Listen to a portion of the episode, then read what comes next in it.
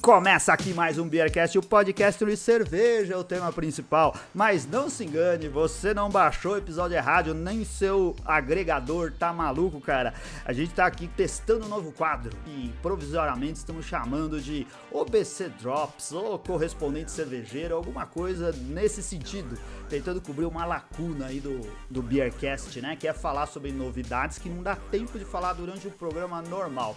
Então tô aqui com o nosso grandíssimo amigo, grandíssimo, grandíssimo, acho que é grandíssimo, né? Amigo Daniel Córdova, cara, um dos melhores cervejeiros caseiros que a gente já teve o prazer de conhecer e que tá sempre colaborando aí com o Beercast e agora falando diretamente lá de Florianópolis. Tudo bem, Daniel? E aí, Anselmo, beleza? Tudo beleza, cara. Hoje estamos aqui especialmente para falar do Festival Brasileiro de Cerveja, certo? Certo, tamo aí, eu tô aqui.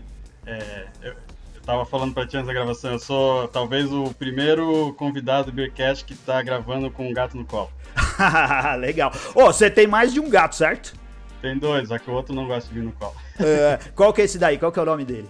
É a Titi, uma fêmea. Ah, legal. Ó, o Daniel prometeu que vai bater uma foto desse momento especial pra gente, a hora que compartilhar o post, a gente coloca a foto da Titi lá. Bota também. na capa do post. E, oh, boa! Colo é, capa do post, é uma boa ideia. Eu vou fazer uma capa, vamos colocar ela. Eu gostei.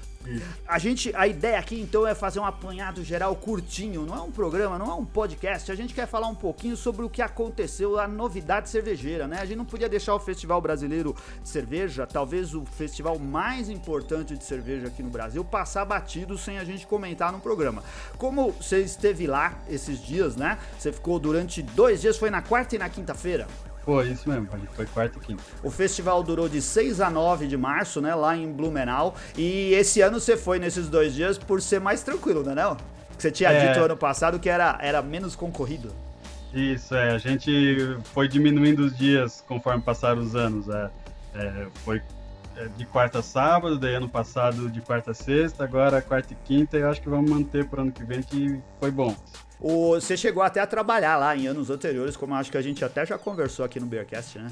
Teve, no ano que a gente foi os quatro dias, no, no sábado tava tão cheio que por mais que eu tivesse numa correria absurda no stand, eu olhava para fora e pensava, ainda bem que eu tô aqui dentro, porque lá tava muita gente, tava muito aglomerado. É loucura. Isso daí movimenta todos os interessados do Brasil. É diferente do que um evento regional, né? Assim, faz o evento em Blumenau, aí o pessoal das cidades ao redor, o Daniel não tá tão longe assim de lá, né? Se reúne para ir no evento. Mas não, em Blumenau vem gente do Brasil inteiro, né? O grande encontro das cervejarias, dos cervejeiros, dos produtores, do pessoal do mercado e do cara que adora beber cerveja e adora beber cerveja quando tá todo mundo junto assim que, que você achou desse ano do festival? Esse ano eu achei que tinha mais gente nos, dia, nos primeiros dias, o pessoal tá cada vez mais descobrindo que, que as melhores cervejas são nos primeiros dias, que depois vai acabando.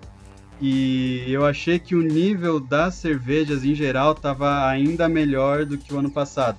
cervejarias estão cada vez caprichando mais, fazendo cervejas melhores. E eu não lembro de ter bebido alguma coisa com off flavor, por exemplo. Olha que legal e também muita sour. O, teve, teve toda a polêmica na enquete do Bob sobre a Catarina Sour, teve um monte de gente falando Sim. que não era estilo e não sei o que, tinha até cervejeiro que na enquete falou que não era estilo, que tava cheio de Berliner Weiss com fruta lá. é sim, o pessoal sempre se contradiz, né?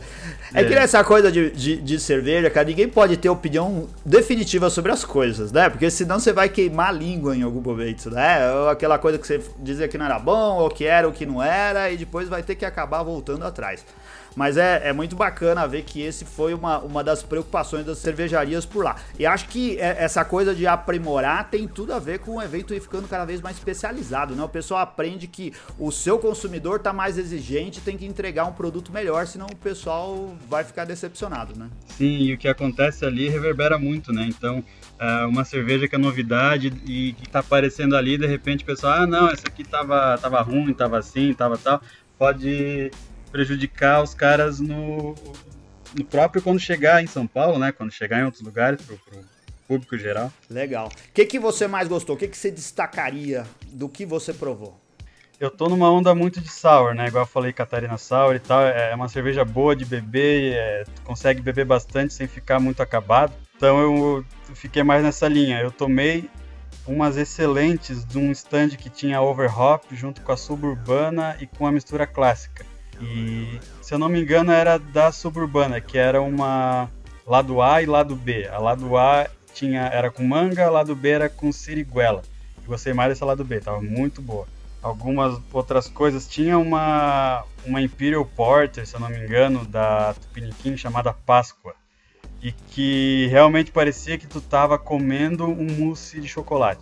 Mas é sem brincadeira, eu tinha eu mastigava a cerveja, que ela tava é, enchia a boca, assim, uma, foi impressionante. A Tupiniquim talvez esteja se especializando, né, em, em, em, cervejas desse estilo, né, com a nomenclatura e com a pegada de, de doces e de chocolate, de outras coisas que nos faz realmente remeter aquilo que eles estão insinuando que, que se trata a coisa, né, como manjar, como o bolo Floresta Negra, como todas essas coisas. Então essa daí ele, ela ainda não está no mercado? Eu não lembro de ver, não. Não, acho que não tá, não. Mas eles não vão perder a oportunidade de lançar até a Páscoa, né? Senão ia ser um erro de estratégia. Ah, claro, certo. As próximas semanas já, já vai estar tá aí nas lojas. Esse ano aqui a gente teve como cervejaria do ano, em primeiro lugar, a Catedral, em segundo lugar, a Bod Brown, em terceiro, a Tupiniquim com a medalha de bronze, né? A Catedral não tinha stand lá, pelo que falaram pra gente, né? Não tinha Catedral e a gente tava todo doido para tomar aquela é, Dark Sour, se eu não me engano, né? Da Dádiva. A Dádiva também não foi. Sim. A, a Catedral é, não chega aqui para nós, mas eu já tomei ela, encontrei ela no interior de São Paulo, em Birigui, no supermercado. E é muito boa a cervejaria. Teve, teve alguma outra coisa que, que teve destaque? Porque foram mais de 250, quase 260 medalhas, acho, né? Em todos os estilos. É, é muita cerveja, né? Parece que receberam para o concurso. Que o, acho que nossos ouvintes, a maioria já deve saber que além do festival existe o concurso de cerveja, concurso brasileiro de cerveja, né? E que talvez seja um dos mais importantes e um dos mais concorridos concursos do Brasil. As cervejarias vão lá em peso. Esse ano, algumas cervejarias cervejarias boicotaram porque não concordaram com, a, com as regras do concurso, mas de um modo geral tinha muita gente participando lá e muita cerveja foi premiada. Você chegou a se preocupar com isso ou elas estavam dando destaque às medalhas que ganharam lá no, no festival? Tinha o destaque, eles tinham, igual ano passado, uma, uma medalha colada no stand, assim, para se a cervejaria ganhou alguma medalha, seja uma ou um milhão, tinha só uma medalhinha colada lá. Aí talvez eles botassem na lousa, ah, essa aqui ganhou medalha e tal. Uh, eu não fui muito atrás de medalha esse ano, eu tomei premiadas, até porque os amigos estavam juntos, eles queriam tomar e tal. É, mas eu fui mais assim, ah, eu quero tomar isso aqui, que me parece bom. Tem outros destaques também, a Season estava com uma Porter da Esperança, que só pelo nome já, já vende a cerveja. Né? É, nome é excelente. É, tava bem legal a cerveja. A Maniba trouxe algumas novidades também, tinha uma chamada Soco Inglês, Mercado Negro, eram porters e stouts assim com, com temperos, estavam muito boa. Legal. Esse ano lá no final de semana, no momento que você não estava mais no evento, teve um problema lá com os cartões, que o pessoal teve dificuldade para conseguir fazer pagamento e foi um grande falar tanto para o pessoal, tanto para o público como para cervejarias, né? É, na parte do evento que você participou, tava tudo funcionando normal? Tava, foi bem tranquilo. A gente chegou, eram as mesmas casinhas do ano passado para comprar o, o dinheirinho, só que dessa vez tu comprava o cartão. Era cinco reais o cartão e ainda carregava com os créditos e podia baixar um aplicativo onde tu controlava o teu saldo. Só que o aplicativo tinha um bug, assim, alguns conseguiam controlar o saldo por ele e eu não conseguia. Não, ele, uhum. quando fazia uma compra, ele mostrava que fez a compra, mas não mostrava o quanto que eu tinha de saldo. De qualquer forma, sempre que a pessoa lá do stand é, debitava o teu cartão, aparecia para ele o saldo, então era fácil de, de ter esse controle, né? E tu pode, podia cadastrar o teu cartão de crédito no aplicativo e mesmo quando o saldo chegava a zero, ele passava a cobrar direto do cartão. Então não precisava voltar lá na casinha para ficar recarregando ele. Facilitava, né? Legal. Agora, para finalizar, para resumir, você recomenda para 2019 que o pessoal vá até Blumenau? Você vai para lá, Daniel? Você já adiantou que vai, né? É, eu vou, eu vou todo ano agora e recomendo muito. Tem que vir é, prestigiar, é, conhecer as cervejarias, é, cerveja nova, novidade, é o que acontece e eu acho que é o melhor evento do Brasil ainda de, cerveja. Legal, muito bom.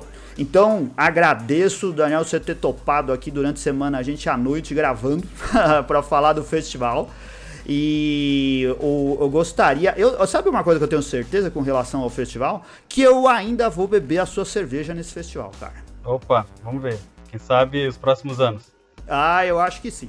Ah, é isso daí. Obrigado, Daniel. A gente volta a conversar em breve. Você está sempre junto com a gente aqui no Beercast. Agradeço aí aos ouvintes que tiveram. Digam se vocês gostaram ou não do nosso bloquinho novo de informações aqui. E nos vemos no episódio regular com as novidades do mercado cervejeiro, as entrevistas e tudo mais que a gente faz no Beercast. Valeu então, um abraço e até mais. Valeu, um abraço.